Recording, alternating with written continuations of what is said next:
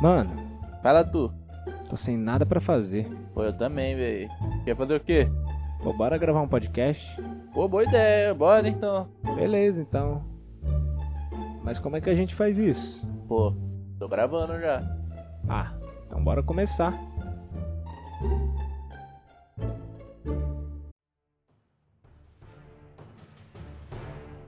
É isso aí, estamos começando aqui mais um Fora da Rede do podcast Rede do Ministério de Jovens da Igreja Cristã da Trindade de Osasco. Muito bom dia, boa tarde ou boa noite. Eu sou o Giovanni e nem todos que caminham estão perdidos. Não, peraí, é assim que você vai falar a frase? É. Você não vai mandar, tipo, nossa, frase magnífica do livro extraordinário que eu trouxe hoje Não, não é extraordinário, não é vocês. Senhor dos Anéis. Vocês- Extraordinário. Extraordinário é outro livro. E hoje a gente está aqui com uma convidada muito especial, uma jovem do nosso Ministério de Jovens. E por favor, se apresente-se. Bom dia, eu sou a Júlia. E é muito bom ler sobre tristezas e se imaginar superando todas elas heroicamente. Mas não é nada bom quando elas são reais, não é mesmo? Olha, começando, fazendo a sua estreia de maneira magnífica. Filosófica. Olha, e temos aqui o nosso primeiro, que hoje é o segundo host, Natan. É, eu não sei como, como entrar sendo o segundo.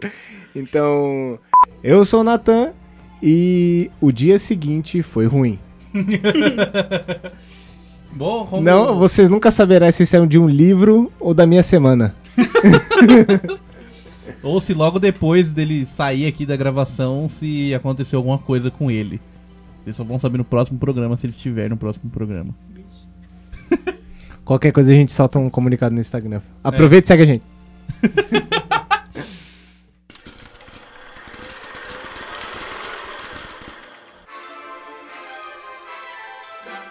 E como o Joe já falou no, na entrada, esse é o Fora da Rede, o nosso programinha mensal, onde nós falamos de qualquer coisa, de cultura pop, de cultura não popular, sobre filmes, séries, livros, sobre qualquer coisa que a gente inventa de querer falar aqui. De cultura, aquele canal que passava o Pequeno Urso e Cyber Castelo Ratimbum. Então, esse é o Fora da Rede. E hoje a gente vai falar aqui, se, se você não, não, não leu aí a- o título do, do episódio, nós vamos falar hoje sobre livros que nós gostaríamos muito que virassem filmes, mas que ninguém ainda teve coragem de fazer. Teve a pachorra, eu gosto dessa palavra. Teve a pachorra de fazer. Teve Muita a, responsa. teve a ousadia, A a audácia. audácia de fazer os filmes. A sem vergonha. Não, sem vergonha isso tem nada a ver com isso, não. E as regras são as seguintes. Cada um trouxe três livros aqui. E entenda livros como qualquer material gráfico. Então, livro, quadrinho. No caso, eu trouxe quadrinhos, né? É, o Giovanni também. Então, livros, quadrinhos. Cada um trouxe três. A gente vai intercalando, né? São três rodadas. Vai primeiro o Joe fala, depois a Júlia fala, depois eu falo e volta pro Joe. E a gente vai falando sobre o livro, dando a sinopse, falando mais ou menos a vibe, como que a gente gostaria que fosse feito a adaptação desse livro para as telonas e telinhas, porque também vale série, né? Às vezes tem um ou outro material que talvez não fique muito legal em filme, então a gente pode sugerir uma série também. Então, vamos começar. Round one. Então, pra começar, eu já vou começar metendo o pé na porta aqui, puxando um livro que eu gosto muito, que particularmente é um dos meus livros favoritos que existem no mundo, que é Ozob, Protocolo Molotov, publicado aí pela Nerd Books, escrito tanto aí por Dave Pazos quanto Leonel Caldela. E a história do livro, ela se passa no século 22, então pelo menos 100 anos à frente do que estamos vivendo hoje. E- Se a gente chegar até lá. é, exatamente. Se É. Jesus não voltar antes. Exatamente. Glória a Deus. É, e ela conta a história de um replicante. Um replicante, se você que está nos ouvindo, você não sabe o que é um replicante. Um replicante, ele é. É tipo um robô. ser humano. Não, um ser humano criado de forma artificial. Isso. Sabe é... a ovelha Dolly? Isso. A ovelha Dolly é um replicante. É a ovelha Dolly, só que humano. É, é um. É um ser humano criado em laboratório que tem um prazo de vida limitado. Ele não nasce, ele não é criado é, um embrião, um bebê, uma criança, um adolescente, ele é criado na, na forma que ele, Ele já nasce adulto. ele já nasce adulto, adolescente, ele tem um prazo de vida determinado, já uma função específica.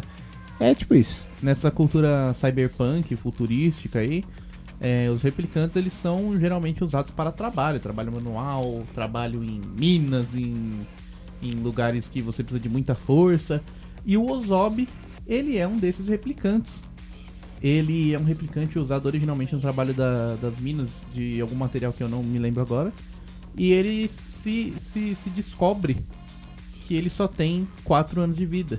E ele resolve viver a vida dele no máximo até que chegue o momento em que ele se vá. Até que chegue o momento que ele literalmente expire a validade. É, validade é um termo bom. Validade é um termo bom. Até que ele chegue ali no momento em que a vida dele já não, já não esteja mais em vida. E ele conhece uma galerinha muito louca que aprontam altas aventuras da pesada. Que são os Warroads. Que é uma banda de revolucionários. Porque era muita opressão da polícia para os níveis mais baixos das cidades, né? Porque as cidades foram divididas em níveis. Então quem era rico Quanto mais rico, mais alto tava na cidade. Quem era pobre, quanto mais pobre, mais baixo tava na cidade. E o Ozob, ele tava ali no nível zero. Então, o bicho tava mal. É um grande se bebê não case mais bizarro do que o original, né? Que é vamos aproveitar enquanto a gente ainda tá vivo, só que em proporções industriais e escalafobéticas. Exatamente. E eu acho que quem dirigiria muito bem esse filme é, são duas sugestões, na verdade, porque uma eu acho que o estilo se encaixaria muito bem, e a outra seria, eu acho que mais até pela experiência dessa, dessa cultura cyberpunk, né?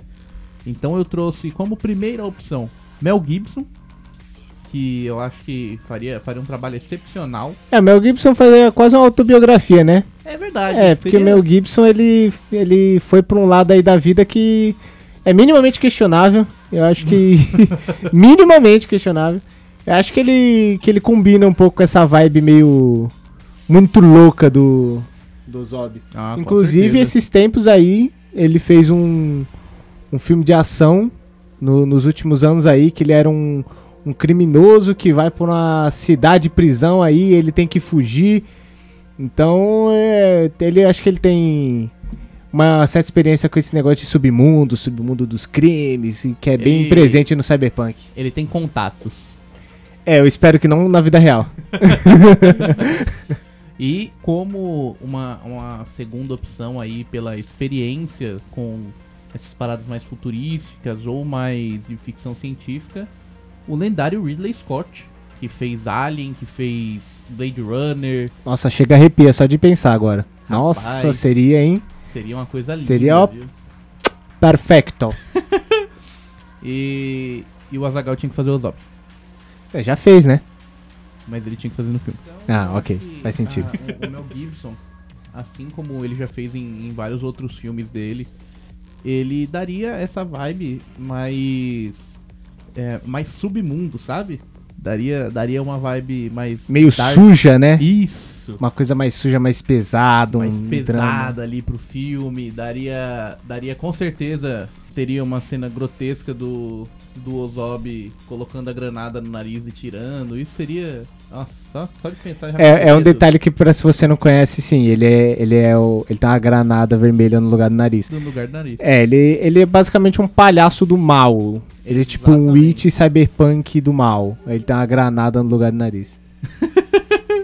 Ele é, ele é um witch cyberpunk louco. E, e com certeza o Mel Gibson ele traria, traria essa vibe mais, mais suja, mais pesada pro filme.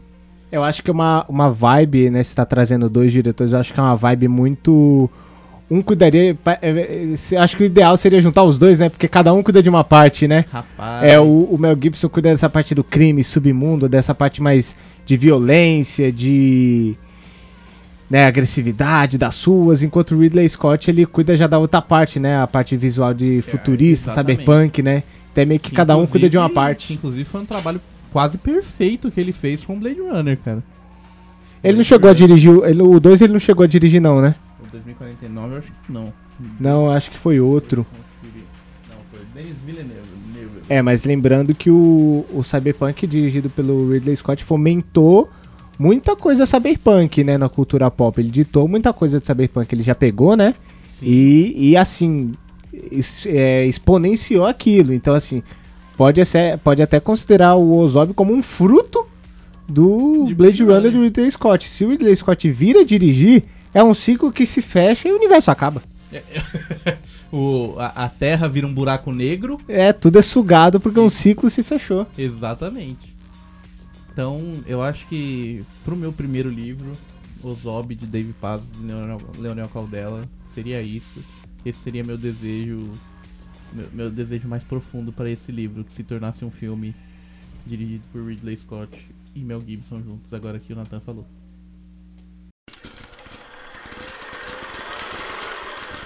O primeiro livro que eu trouxe, na verdade, é uma coleção de seis livros, né? Que é a seleção da Kiera Kass. Já vai ganhar uma adaptação, mas enquanto ainda não ganhou, eu vou dar as minhas opiniões. Mas quem faz as regras aqui é a Júlia. Vai, É. vai virar filme ou série? Vai virar filme, mas eu acho que eu gostaria que fosse série, porque são seis livros, eu não acho que eles vão conseguir alcançar o que as pessoas querem. Mas tem alguma informação de produção, tipo, vai ser um filme por livro ou vai tentar adaptar os seis livros num filme só? Então, eu não sei, mas eu acho que. Eu não sei. É, Mas vai ser pra Netflix? vai ser da Netflix, por isso que eu estou com medo. Então vai virar um aquele da menina com a caixa lá, menina alta com a caixa. É? Crush Altura. Menina. Isso. Menina alta com a caixa, meu Deus, Eu grande nem sinopse. sabia do que ele tava falando. Eu nem sabia do que, o que que era. Eu Cara, parei na barraca do beijo 1. Eu sou, eu sou ótimo pra dar sinopse de filme que eu não gosto. Ah, mas foi legalzinho até. A menina alta com a caixa. É que eu tinha uma expectativa tão baixa nesse filme que eu acho que foi até melhor do que eu achei. Mas enfim, Se o filme fosse em preto, não tivesse filme, eu estaria satisfeito. Sim, ia ser muito melhor. A seleção é a chance de 35 meninas que moram em um país dividido em castas e são selecionadas para uma competição, onde quem ganhar, né, vai se casar com um príncipe. E a personagem principal da história, ela não queria ir pra competição, pra essa seleção toda, porque ela não tava nem aí pro príncipe, porque ela já tinha um namorado. Mas, como era uma oportunidade de ganhar dinheiro, a mãe dela escreveu ela sem ela ficar sabendo. E adivinha, a personagem principal foi selecionada. Senão não teria história, né? Faz sentido, é um livro com duas O páginas. livro- é, então, o livro podia acabar em 20 páginas se ela não fosse selecionada. Duas, É um porque na conto. segunda página ela descobre que foi Aí, ó. selecionada. Então, é, a trama ela gira em torno dela ter tido um namorado antes da seleção e está em conflito com os sentimentos que ela tem pelo príncipe que ela vai criar. Querendo ou não, ela vai estar criando sentimento pelo príncipe. Porque senão também não teria história, né? Peraí, peraí, peraí. Ela. é, O, o objetivo é 35 pessoas, mulheres, têm que competir. Que tipo de desafio que elas têm que competir? É É, que a Olimpíada do Gugu. É, tipo o desafio do Faustão. Isso. Elas estão lá no castelo, né? E assim, o príncipe vai saindo com um- cada uma delas, conhecendo e vai escolhendo quem que ele quer. E aí, durante essa escolha dele, é, elas vão tendo aula de etiqueta pra poder ser princesa e tudo mais. É, é- é um Cinderela, só que civilizado. E, e aí tem tudo isso. Só que assim, como é Pare- dividido... parece uma mistura, desculpa te cortar. Eu não parece, uma, desculpa isso daí, não. parece uma mistura de Diário de uma Princesa com Jogos Vorazes. É tipo isso sem morte, quer dizer, não entre elas. O livro gira em torno disso, basicamente, de toda essa história. Os três primeiros livros são sobre a história da- dessa primeira personagem principal. E o dois, depois desses três, são da filha dela. E um é pra você conhecer melhor os personagens. Se você gostou da história, que aí você vê se você quer ler. Aí é o diário deles. Aí É. o diário de uma princesa. Ai, meu Aí- Deus. Oh, Então- meu Deus. Plot twist. Então não é muito obrigatório ler os seis. Se você quiser ler só três, também é muito bom. A editora do livro é a editora seguinte. Inclusive, eu gosto muito dessa editora, que faz vários livros muito legais. E, Seguinte, paga nós. por favor. Nerdbooks Patrocina também. Nerdbooks também. Por favor.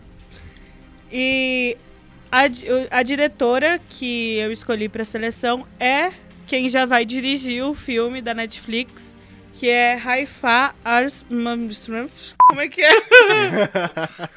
É. É, Para de rir, velho! é a Haifa Al-Mansur. Essa moça, ela já vai dirigir e eu vou confiar nela. Essa foi a decisão que eu tomei, né? É muito bom porque a Júlia escolhe uma série que já vai ser adaptada e a escolha dela é a diretora que já vai. Já vai ser Aí fica fácil, porque é só esperar uns meses que ela vai ter o que ela quer. Olha, se a gente tivesse apostando, a Julia ia ser a única que ia ganhar aqui. Exatamente. Ai, mas gente, sinceramente, tem muita coisa que eu sei que eles vão deixar de fora do filme, que é essencial, porque é sempre assim, sabe? Muita tipo a decepção. protagonista. É, não tem, exatamente. não tem. É só o príncipe. Mas eu. a- o que eu espero, pelo menos, pra esse filme é que. Depois eu vou querer ouvir o podcast depois que sair a adaptação do filme, pra ver o quebra na cara. Mas. eu quero. Que, que como o livro ele já não gira em torno só do romance, eu não quero que o filme também. Porque tem no livro também é mais sobre como é difícil a vida real e tudo mais. E os segredos e a responsabilidade de ser rei, rainha, princesa, príncipe, alguma coisa assim. Então eu acho que, eu acredito que no- na adaptação do filme eles vão focar muito mais no romance, ai que lindo os dois e não sei o quê. Tem isso, é claro, isso é uma parte muito importante da história. Eu acho que ia ser muito legal se o, o filme realmente não tivesse a protagonista, não tivesse as selecionadas e fosse o príncipe com as 35 personalidades diferentes dele. Não, eu bom. quero, eu quero que, que eles fujam. que Eles esqueçam o romance e virem um senhor e senhora Smith. na, hora, na hora que a, a protagonista ganha das 35, eu, o, segundo, o segundo filme, a sequência já é o treinamento militar deles pra lutar contra os rebeldes. A protagonista é rebelde e o príncipe é. Isso, é tipo um É, Romeu e rapaz. Julieta Afeganistão Edition. Meu Deus do céu. Então eu diria que o livro ele é bem clichê na parte do romance, só que no meio tem muitas surpresas que eu não esperei. De verdade. Afinal, são surpresas, né? É, Rapaz, é verdade, né? Você vê como a vida é doida, né? as surpresas me surpreenderam. Ainda bem, né? Fizeram, fizeram o trabalho dela direito.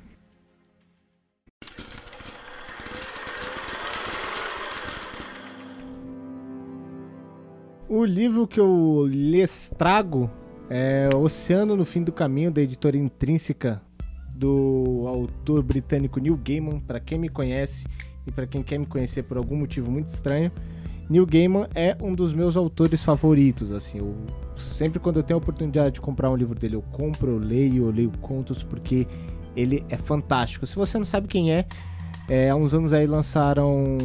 Lançou a série dos deuses americanos e há pouco tempo dos Be- do Belas Maldições no Amazon Prime Video. A Amazon paga nós. É a Amazon. Opa, isso é a Amazon paga eu vou nós. gostar, hein? Intrínseca paga nós, New Gamer paga nós. É, eu gosto muito dele porque ele tem uma uma vibe muito legal de mexer com mundos, com mistura de realidades. E eu vou ler um pouco da sinopse aqui, porque eu não tenho o talento que a Julia tem pra fazer sinopse. Obrigada. Sussex, Inglaterra. Um homem de meia idade volta à casa onde passou a infância para um funeral. Embora a construção não seja mais a mesma, ele é atraído para a fazenda no fim da estrada, onde aos sete anos conheceu uma garota extraordinária, Letty Hemstock, que morava com a mãe e a avó. Ele não pensava em Letty há décadas, mas mesmo assim, ao se sentar à beira do lago, nos fundos da velha casa de fazenda, o passado esquecido volta de repente. E é um passado estranho demais, assustador demais, perigoso demais para ter acontecido de verdade, especialmente com o menino.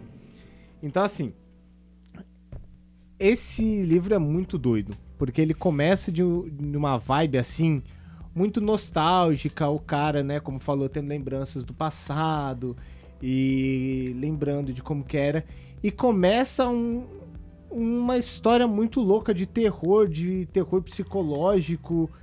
É uma coisa extremamente faz uma curva de 90 graus assim na história.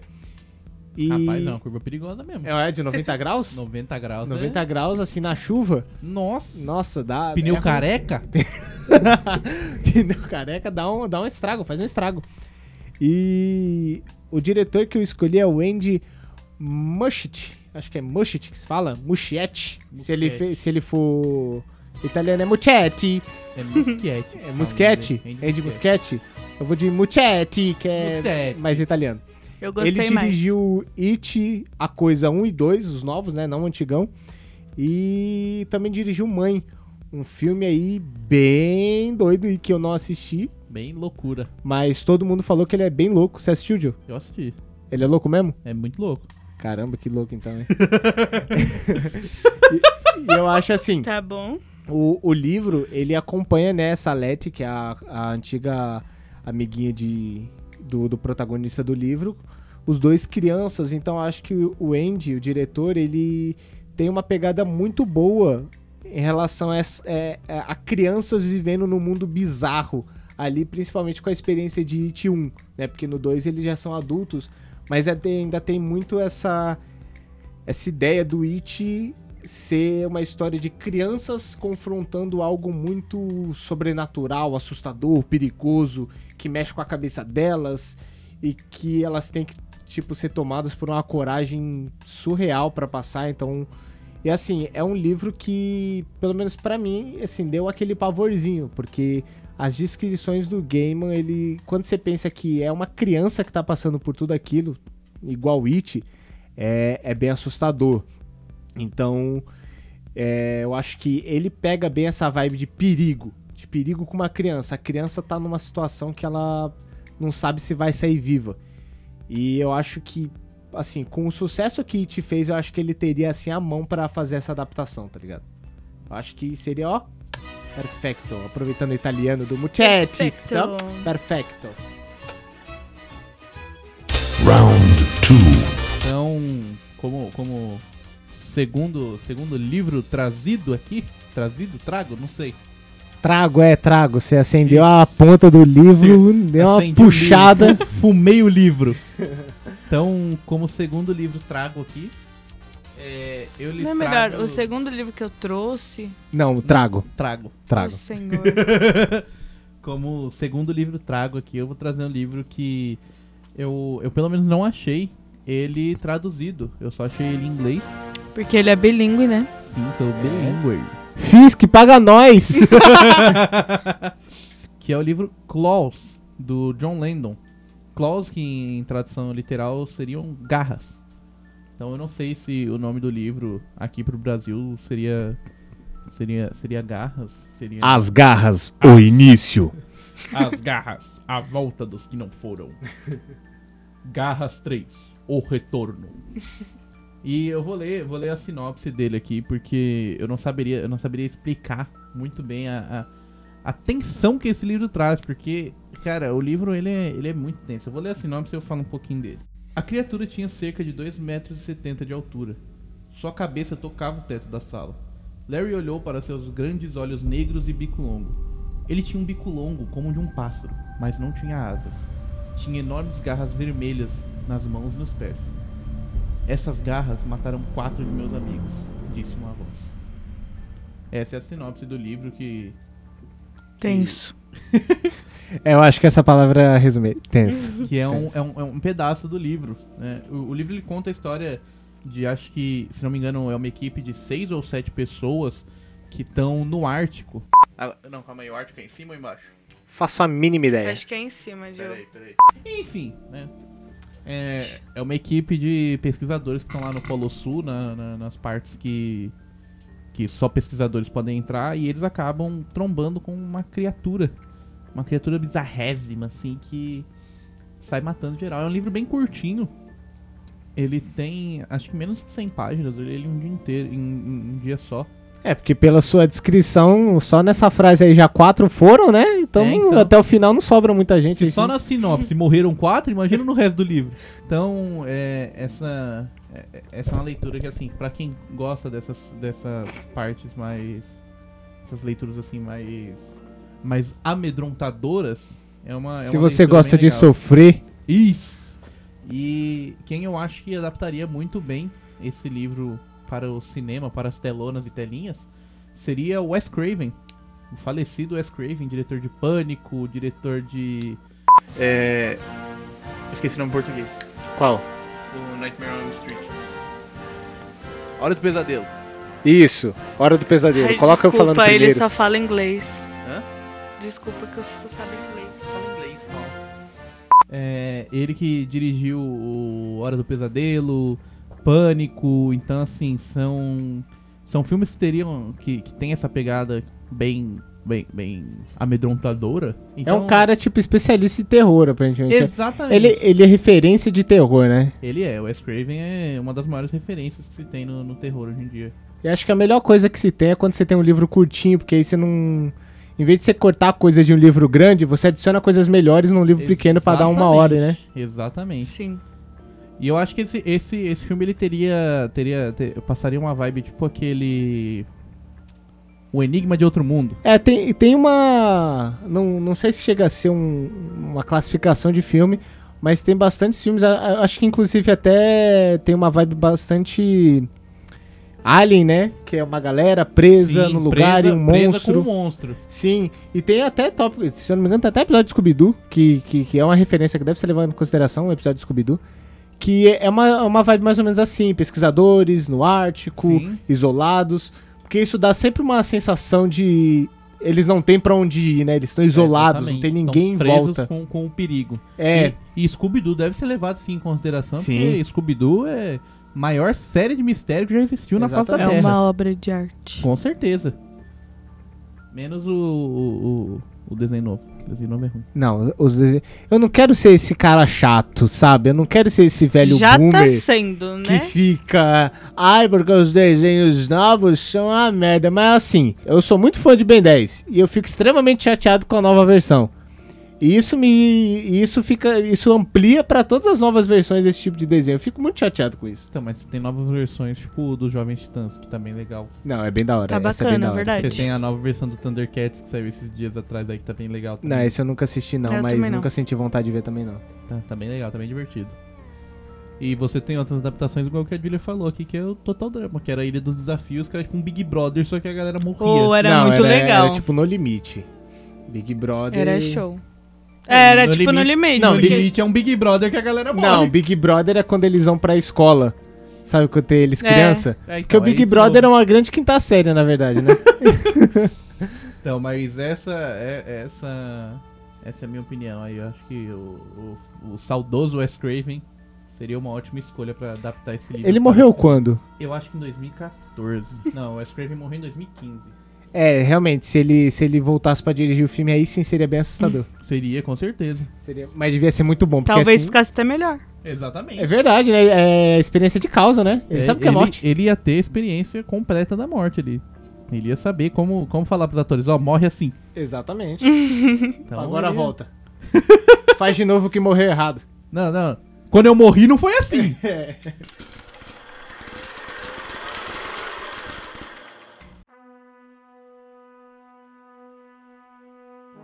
Como segunda sugestão, eu vou trazer uma série de três livros, que é O Ceifador, do Neil Schusterman.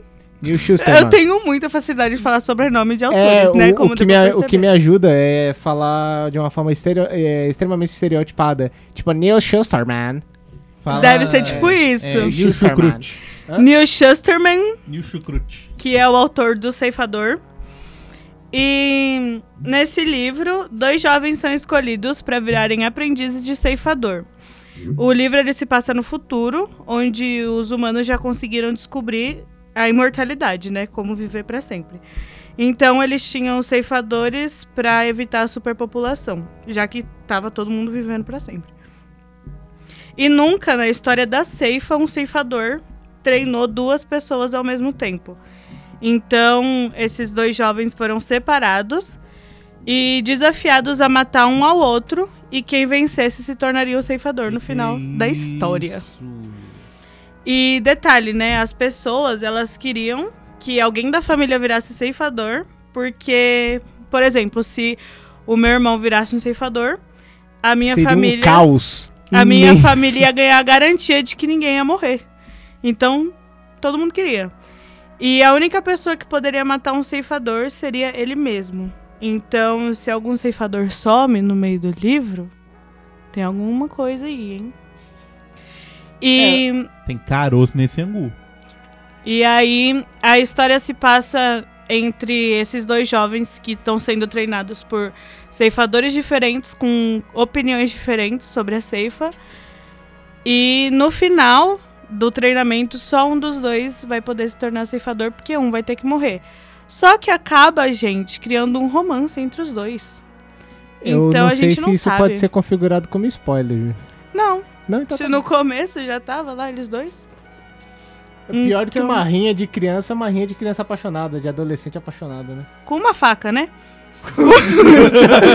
Se um adolescente é perigoso sozinho, desarmado, Imagina com a faca. Então, o diretor que eu escolhi pra poder fazer o Ceifador virar filme. Gente, eu gosto muito desses livros e tem que ser muito bem feito, sabe? Muito bem feito, senão eu não vou aceitar. Então, atenção, diretor, você que está ouvindo, faça o filme direito. pega o seu papel e a sua caneta e anote as sugestões. Eu escolhi o Tim Burton pra fazer o Ceifador porque tem uma vibe assim mais terror, porque não foca no romance. É uma vibe terror, aí tem um negócio de, tipo, toda a sociedade ser diferente, porque tá no futuro. Eu trouxe distopia, né? Os três que eu trouxe foram distopia. Acho que eu sou uma é, A pessoa- Júlia ela tá trazendo uma vibe muito esperançosa pra humanidade nesse programa. né? Esperança, virem ceifadores, gente. Então, é, eu escolhi ele por causa que eu acho que ele passaria a vibe legal do livro pras telas também. Para as telonas e para as telinhas. Telonas. É, mas aí é a meu- a mesma pergunta do primeiro. Seria um filme pra cada, uma série, um, um filme pros três livros? Eu acho que tem tanto detalhe dentro dos livros que talvez, pensando assim, eu acho que seria melhor ou um filme pra cada, ou uma série com uma temporada pra cada filme. Caramba. Pra cada livro, quer dizer, né? Porque os livros são grandes até. E são detalhes que, meu, se você tira, você tem que tirar outra parte também da história, porque tá tudo ligado, entendeu? Eu acho, Então eu acho que seria extenso. e eu acho que o, o Cefador ele traz. É porque eu, eu li o primeiro e o segundo, o terceiro ainda não li, não. Mas o ele traz. é, apesar de não ser também o foco, assim, que ele. Ele traz muito essa discussão sobre imortalidade, Uhum. sobre muito tipo o ser humano alcançou a imortalidade e ele agora não faz nada. É, ele É, não- agora não se preocupa, ele não tem mais medo, porque ele perdeu na- na história do livro não existe mais religião, né? Porque todas essas religiões falavam sobre morte, sobre ressurreição e tudo isso, e quando a morte acabou, ele ele debate isso, né, a necessidade de uma religião, ele debate muita coisa que eu também acho que, pô, se eles não trouxessem, ia ser um decréscimo muito grande pro, pro Sim. projeto. E aí eles mostram que também é, com a população sem a religião e sem a morte, a vida fica sem objetivo. Então até as pessoas que tentam ali se matar, acaba que não consegue porque vai voltar à vida de novo. Então a Elas são única... imortais, né? Então. É. É, um grande É GTA. porque é, a imortalidade que eles descobriram é um sistema lá, eu não entendi exatamente também, eu não A nuvem. Mas, é a nuvem, que é o segundo livro. e eles, tipo, vai.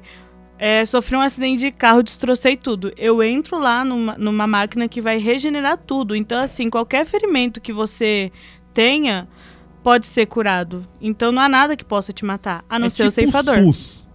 é, ti- é tipo um SUS. É, porque SUS é nuvem em inglês, né? É. Meu Deus. SUS é a abreviação de nuvem.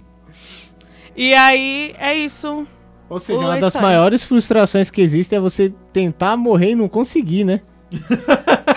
Porque caramba, Nem se você, você não tem quiser. opções na vida, você falhou na vida, você se mata e eles não deixam. É, até nisso você falha. Olha. E aí, é isso. Então, assim, quando um ceifador mata alguém, a nuvem não pode trazer ela de volta. Porque aí é decisão do ceifador. E aí, cada ceifador tem um. Um. Como é que é? Um codinome? Não, é um jeito diferente. Ah, tá, tem uma a técnica. escolha, a escolha de matar a pessoa. Então, assim, eu vou escolher matar só as pessoas que são ruins. Ah, tem a listinha do Papai Noel, né? De garoto bom, É, garoto tipo- Não, é, isso. é- é meio que o filtro deles é meio pessoal, meio que eles, eles que Exato, decidem. o Vou matar filtro. só gente velha, vou matar só gente que, como a Júlia falou, só a galera ruim, vou matar só repetente, vou matar, vou matar só a galera. O filtro é deles que decidem. E, e também, assim, cada um dos ceifadores ele é especialista em todas as formas de matar: venenos, armas brancas, armas é, de fogo. Então, a técnica que eles escolhem também é, é escolha pessoal. Então, assim, a, a própria mitologia dos ceifadores, da organização, ela é muito da hora. Assim, se, se o livro não tivesse os protagonistas, se tivesse só a ceifa, também seria muito Ia da hora. ser, de verdade, de verdade. muito da hora. Se- então eu até trago aqui um adendinho que se o autor estiver ouvindo também, lança aí só um livrozinho. Pode ser aquele livrozinho fininho só falando sobre a Silva, porque ia ser Ah, bem da hora. nossa, é real. Pode ser só um PDF de três páginas. É, pode. Manda, manda pro nosso e-mail aí no Drive, manda no Drive. E eu acho que também eu ia gostar de ver no filme a retratação da destruição interna que é a ceifa, porque é muita discussão, muita discordância e, tipo, parece que ninguém tá nem aí pra isso, sabe? Ninguém quer resolver. É, se você gosta de, tipo, tramas... Não é uma coisa nossa, sei lá, Senado americano, mas se você gosta de coisa mais política, assim, tem uma vibe política bem forte também É em tipo relação o a... Senado de Star Wars. É, é, É. não chega nesse, acho que nesse nível aí, mas tem tipo traições e complôs é, políticos aí, então bem da hora. Olha, você tem tudo isso no Senado de Star Wars. Não, mas eu tô falando que o, o livro eu não sei se chega a ser tão bom quanto o Senado de Star Wars. Ah, sim. Então nesse caso, tudo bem. Mas é bom.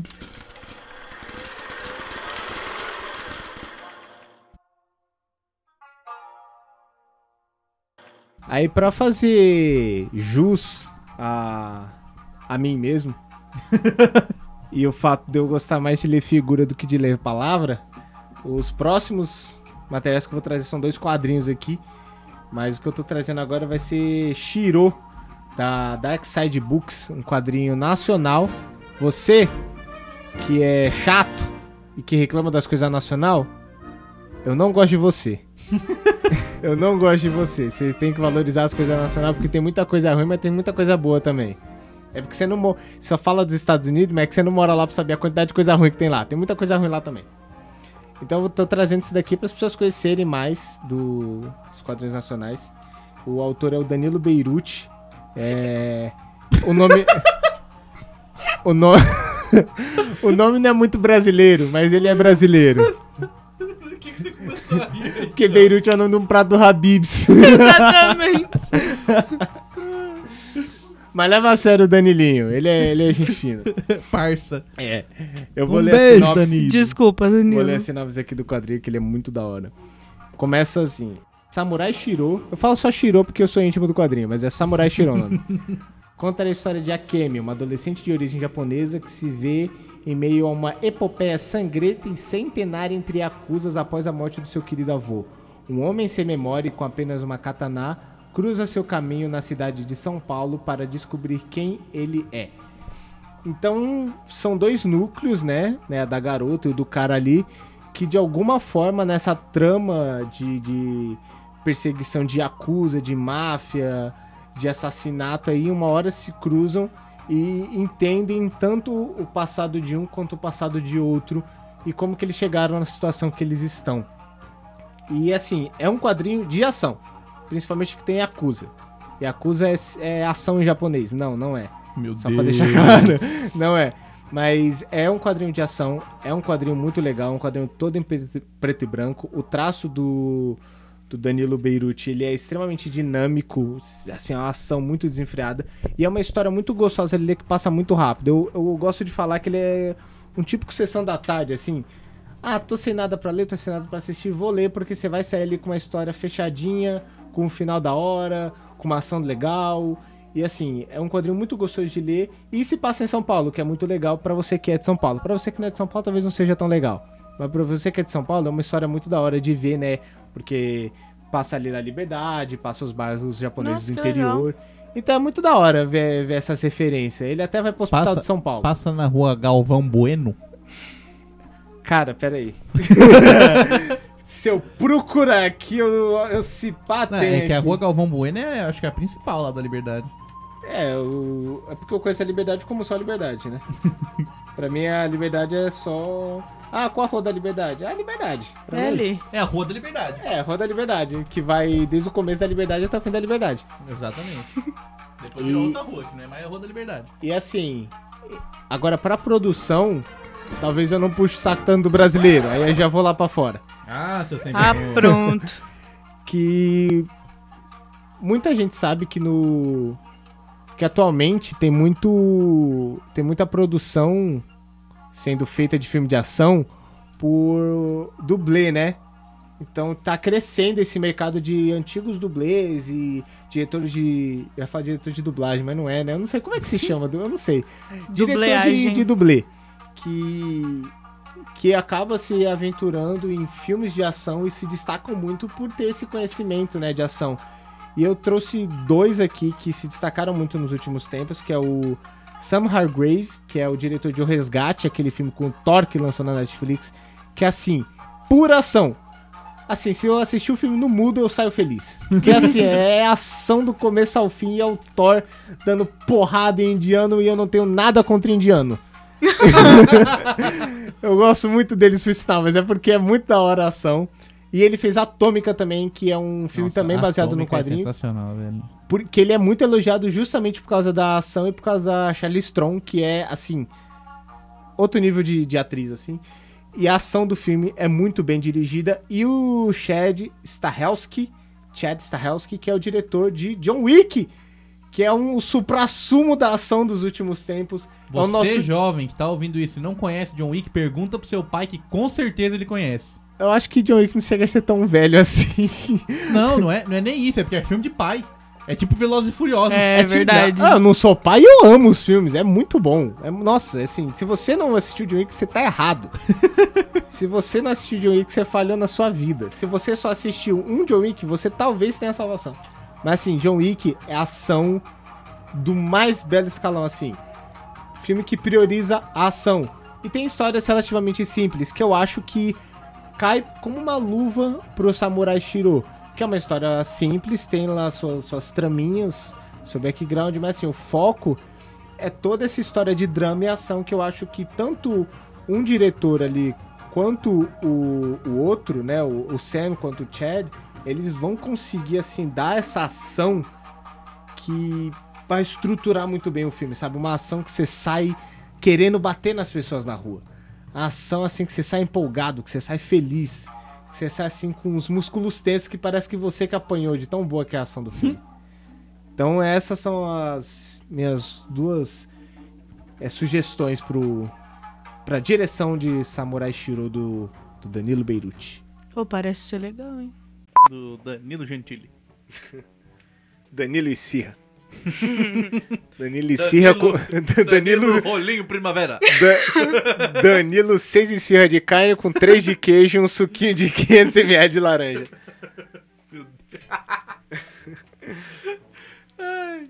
Danilo Ninho de Nozes. e de nós é gostosão.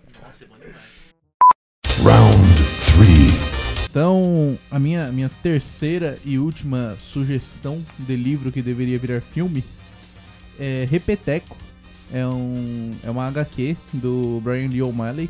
O'Malley? O'Malley? Não sei. Ele também é o escritor dos três volumes né, de Scott Pilgrim, que foi adaptado para o cinema e é muito legal o filme, é bem divertido. Tem toda a questão da. é, como que é o nome daquele? Das onomatopeias da- das histórias em quadrinhos. É, ele tem, ah, o que elogia muito é a linguagem dele, né? Que ele Isso, mistura a- filme com quadrinho, Exatamente. videogame. Sim, ele tem uma, uma edição É- muito é dinâmica, né? Muito Scott Pilgrim, inclusive, tem um, tem um jogo que é bem legal. também. Os quadrinhos, eu, eu gostei bastante, né, dos quadrinhos do Scott Pilgrim. E o filme eu achei muito divertido de assistir. Eu acho que não de maneira crítica, né, porque não sou eu que assisto de maneira crítica, né, Giovanni? Mas é muito legal. Visualmente também, pelas lutas. Então, eu vou ler aqui a sinopse do, do Repeteco pra vocês, porque eu acho que eu não conseguiria explicar tão bem o que é a viagem psicodélica dessa, dessa história do que a própria sinopse já faz. A vida de Kate vai muito bem. Ela é uma chefe talentosa, dona de um restaurante de sucesso e com grandes planos para a vida. De repente, em um único dia, ela perde uma grande chance de negócios, sua paquera com o jovem chefe azeda, Sua garçonete se machuca e um ex-namorado charmoso aparece para complicar ainda mais a situação. Quando tudo parece perdido, uma misteriosa garota aparece no meio da noite com a receita para uma segunda chance. E assim, como se nada tivesse acontecido, Kate ganha um repeteco na vida e está prestes a entender as consequências das melhores intenções. E o, o que acontece é que ela come um cogumelo misterioso que ela encontra no apartamento dela. E ela ganha uma segunda chance na vida. Crianças, não comam cogumelos misteriosos é. vocês Por favor. Se, se vocês se derem mal, só aceitem. Não tenta, não tenta dar seus, uns jeitos aí muito obscuros de voltar. Exatamente. Não, só aceita. Não, não comam cogumelos que, É. que crescem no rejunte do azulejo.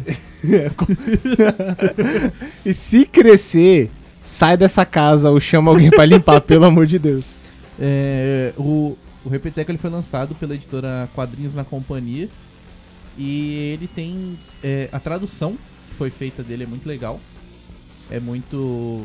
Lembra muito, inclusive, a tradução do Scott Pilgrim, que se não me engano é da mesma editora. E ele tem toda essa linguagem mais, mais jovem e descolada, assim, sabe? Então. Quem eu acho que adaptaria muito bem, né, perfeitamente aí o, o filme do, do Repeteco, seria o próprio Edgar Wright, que foi o diretor do, do filme do Scott Pilgrim. Então eu acho que o trabalho que ele fez com o filme do Scott Pilgrim foi excepcional. Foi um, um- um filme muito bom, assim, bem divertido de se assistir, tem toda a questão da linguagem que a gente falou. E eu tenho certeza que ele faria isso muito bem com, com o Repeteco. Também acho. Eu não li o quadrinho nem assisti o filme. Então. eu concordo. Não concordo nem discordo, muito pelo contrário. Muito pelo contrário. O último livro que eu trouxe também é uma coleção de livros e também é uma distopia e também é da seguinte. seguinte, por favor, me patrocina. É, sério. Não é nem o programa, é a Júlia. Patrocina a Júlia. A mim mesma, só. Na vida Pessoa pessoal física. dela. É pessoa física. Eu trouxe é, a coleção de livros da Rainha Vermelha, que é uma série de fantasia, né? Da Victoria Aveyard. Tá certo? Da Victoria Aveyard, que se passa no futuro também, né? No ano 320 da nova era. E a personagem principal se chama Mare, ou Mari, ou Mary. Eu não sei, mas eu vou chamar de Mare. E no mundo onde ela está vivendo, as pessoas são divididas pela cor do sangue. Os vermelhos são aqueles que nasceram normais, né? E, É verdade, se você nasceu com sangue azul, verde, corre no médico, velho. por favor, Aproveita o gancho e vai no SUS. que seriam os plebeus. E os prateados é, são aqueles que nasceram com dons especiais e mágicos. Então eles têm poderes. E aí, nesse contexto, a personagem principal e a sua família são vermelhos. Eles têm o sangue vermelho e nenhum dom. E aí são plebeus, humildes. E os plebeus, eles são destinados a servir a elite prateada, que consegue dominar poderes e se acham deuses por causa disso. Então, os vermelhos sofrem pra caramba. E é, dentro desse contexto, o mundo é assim desde que todo mundo que é vermelho pode se lembrar, então nunca foi diferente. Só que a jovem de 17 anos, que é a Mary Bo Barrow, Borrow, enfim, A Mari, a Mari, a Mari. ela ela é vermelha e ela descobre que ela tem poderes de eletricidade. E então a gente, ela, a gente, ela, né, a gente enquanto lê e ela tenta descobrir por que, sendo uma vermelha, ela tem poderes que pode sei lá, fazer alguma coisa. É, carregar um celular, ligar um liquidificador. Olha, um poder pra ligar um liquidificador é um poder muito útil, velho. Muito Sim, bacana, é- eu diria. Porque o tanto de energia Não. que um liquidificador gasta. nem isso, nem isso. Se, se a luz acaba, você ainda consegue acender o fogão. Não é, é mano. mesmo? Uma das piores coisas é quando a luz acaba que você não consegue nem ligar o fogão. Verdade. Muito Pra quem tem triste. chuveiro elétrico em casa, consegue. Olha só, gente. Quem Nossa, disse gente- que não tinha poder nenhum? Falando agora, é, agora que eu percebi, a gente é muito dependente da eletricidade, né? Demais. Demais. Graças a Deus. Continua. E aí, pra adaptação é, cinematográfica, olha que palavra bonita. Eu escolhi o diretor Gary Ross. que também é o diretor de Jogos Vorazes. Então, por ser uma coisa assim parecida, é, assim, no meu conceito, né? Eu vi como parecido. Eu acho que ele também mandaria bem é, dirigindo a Rainha Vermelha. E eu quero ver é muita coisa nesse filme. Não- é porque eu não lembro. Eu sei, é porque eu sei que tem umas brigas aí no meio que tem um monte de traição e briga. e Você que poderes. gosta de traição e briga? E poderes? E distopia? Sabe Gente! Aonde, sabe onde também tem muita traição, briga, poderes e distopia? Na novela Os Mutantes da Record. Olha só, hein? Amém, amém. Gente, se vocês Eu gostam quero um de reboot. distopia, vem comigo que eu te mostro. Eu quero, um eu quero um remake dos Mutantes. Eu também. Com efeitos especiais decentes. Exatamente. Em que a mulher sapo não vira só um sapo pequeno que eles aumentaram na imagem. Ou o touro, que, que é o Minotauro, que é só um cara com chifre.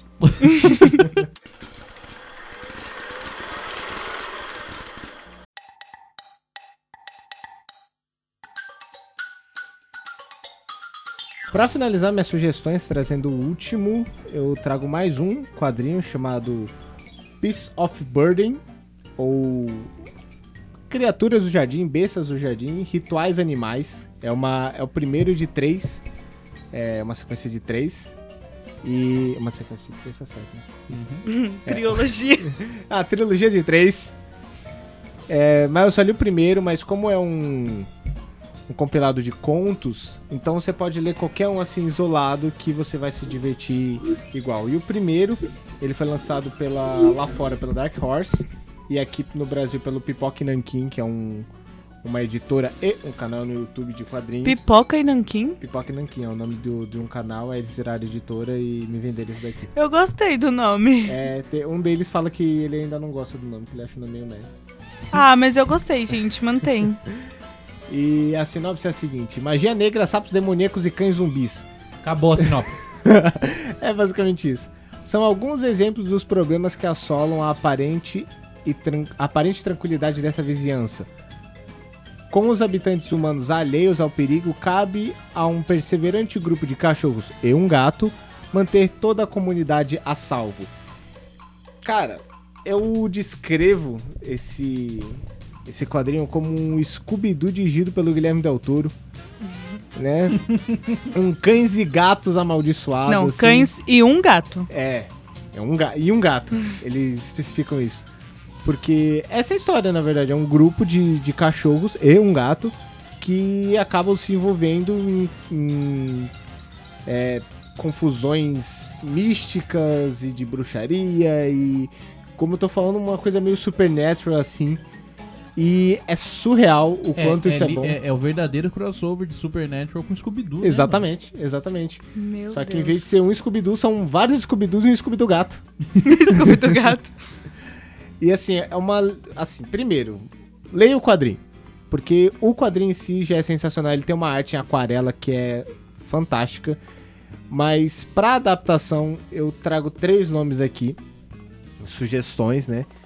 Que primeiro, Steven Spielberg. Humildemente trazendo um dos maiores diretores. Porque eu acho que ele tem. Não tanto quanto direção, mas em relação à produção de filmes, ele tem muitos filmes que brincam com essa meio com essa inocência, tipo os Goonies. É uma coisa meio inocente, mas uma aventura muito louca, um filme, filme cheio de aventura, de inocência, de divertimento, assim. Eu acho que ele tem essa vibe muito legal, só não acho que ele pegaria tão bem na parte macabra e bizarra do quadrinho, que é muito bem feito. O quadrinho ele vai de 0 a 100, da fofura e da diversão ao bizarro e macabro em duas páginas, sabe? Outro seria o Tim Burton, copiando aqui a Júlia na, na cara dela. Que, que faria vê, né? ao contrário. Eu acho que ele traria esse bizarro e o macabro muito bem feito, mas ele não conseguiria trazer a aura fofa e divertida dos cães, porque o Tim Burton é perturbado, ele não sabe fazer coisas fofas e divertidas. ele me Cães assusta e um pouco. gato. É, Ele- Tem o gato. Não pode esquecer do gato. É, e o gato. E ele me assusta um pouco o Tim Burton, então eu acho que ele não faria essa parte bem, mas eu, eu ficaria satisfeito com esses dois. No caso, se fosse mais uma adaptação em live action. Porque eles são diretores majoritariamente de, de live actions. Mas eu trago Byron Howard, que é o diretor de Zootopia, Bolt o Supercão e Irmão Urso, que é um diretor... Tudo muito bom. Só filme bom, só filme bom. Esse cara é surreal. Que é um diretor de animações e que eu acho que ele teria um, um equilíbrio maior nesse sentido de animais, principalmente por Zootopia, Bolt e Irmão Urso, que Sim. são filmes de animais que falam, que é basicamente Beasts of Burden. Mas que eu acho que ele chegaria a trazer a parte mais séria e tensa e bizarra das aventuras macabras que eles passam. Tipo no finalzinho ali de Zootopia, que fica muito sério. É uma coisa muito divertida, hahaha, piadas, humor, engraçado, crianças. de repente cai pra uma coisa muito mais tensa e pesada. Eu acho que ele teria esse equilíbrio gostoso de brincar, de você ficar nessa confusão de ah, que fofo, meu Deus, quanto sangue. Assim, em Olha, poucas páginas. Bolt o Supercão envolve um cachorro achando que a dona dele foi sequestrada, velho. Você viu Irmão Urso? Irmão Urso é pesado. Irmão Urso. É, um irmão... urso é pesado mesmo, pesa umas 3 toneladas um urso. Não, o velho. Irmão Urso, um, um mata tamanho do outro. Eita. Spoiler. É. De irmão urso, gente. É, tem gente que Tem nunca gente que viu. reclama de spoiler de Star Wars. É, então. Ah, Cada um. Ah, reclamação de spoiler sempre vai ter. Mas então eu acho que eu trago esses três, né? O Spielberg que focaria ali mais na, na aventura e, na- e no divertimento. O Tim Burton que iria mais pro, pro bizarro, pro, pro macabro. E o Byron Howard que eu acho que traz um equilíbrio gostoso ali, mas seria uma animação, que eu acho que nessas animações Utopia, Bolt e Irmão Urso, Irmão Urso sendo 2D, né? Mas eu acho que combinaria com a animação, com o desenho do, do Beast of Burden, que é uma coisa muito fofinha. é, e que dá um contraste legal, é tipo cenas bizarras de magia negra com um pug, um poodle e um gato. E eu acho que esses três, qualquer um desses três faria uma boa adaptação. Concordo com você.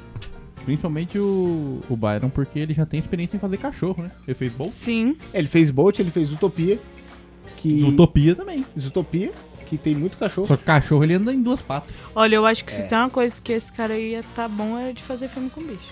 É, esse, esse cara, ele é. Ah, se você parar pra pensar, o Tim Burton também, né? Ele tem uns, uns, uns filmes de bicho aí. Mas só que os cachorros dele são tudo semi-morto, né? Mas com a vibe que você quer, acho que o Tim Burton Você não tem pegaria. o, o Tim Burton, o, Lê o, qua- lê o quadrinho depois. o cachorro mais famoso dele é o, é o Zero, que é um lençol com o nariz vermelho. que é o cachorro do Mas então, Jack. assim, sem dar spoiler, tem justamente isso no quadrinho. Tem um conto aqui que são os cachorros zumbis. Olha aí. Então, spoiler. Spoiler, falando, todos os cachorros morreram. Combinaria perfeitamente com, com a vibe do Tim Burton.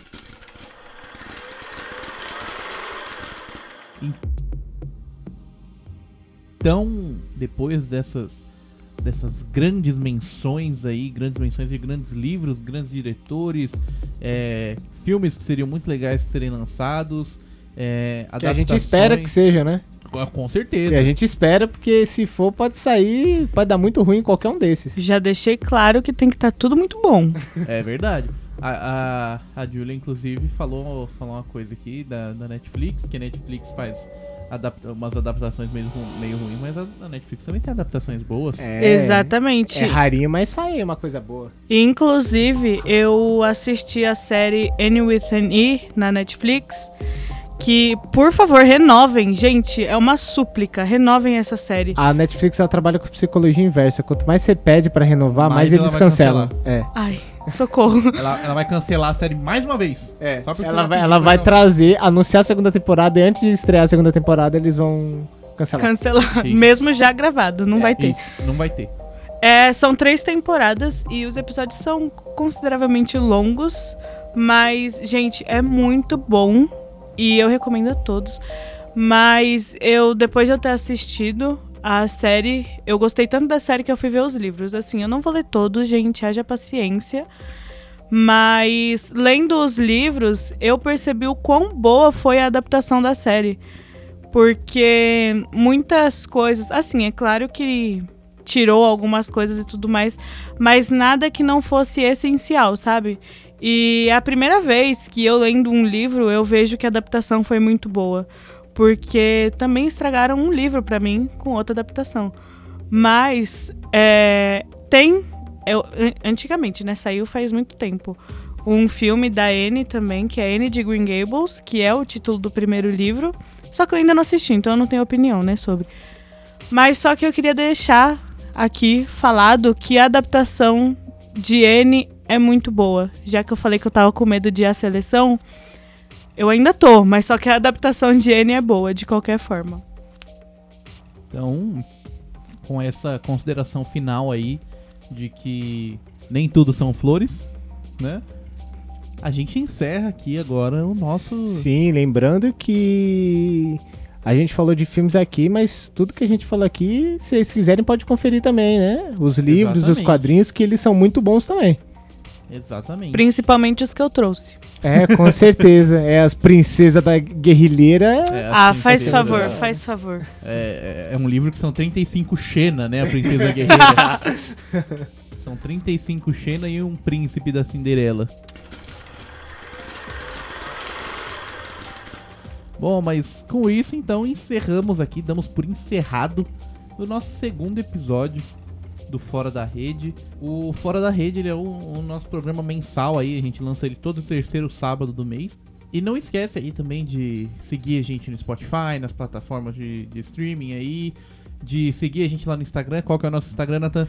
Ministério Underline Underline Rede. Lindo.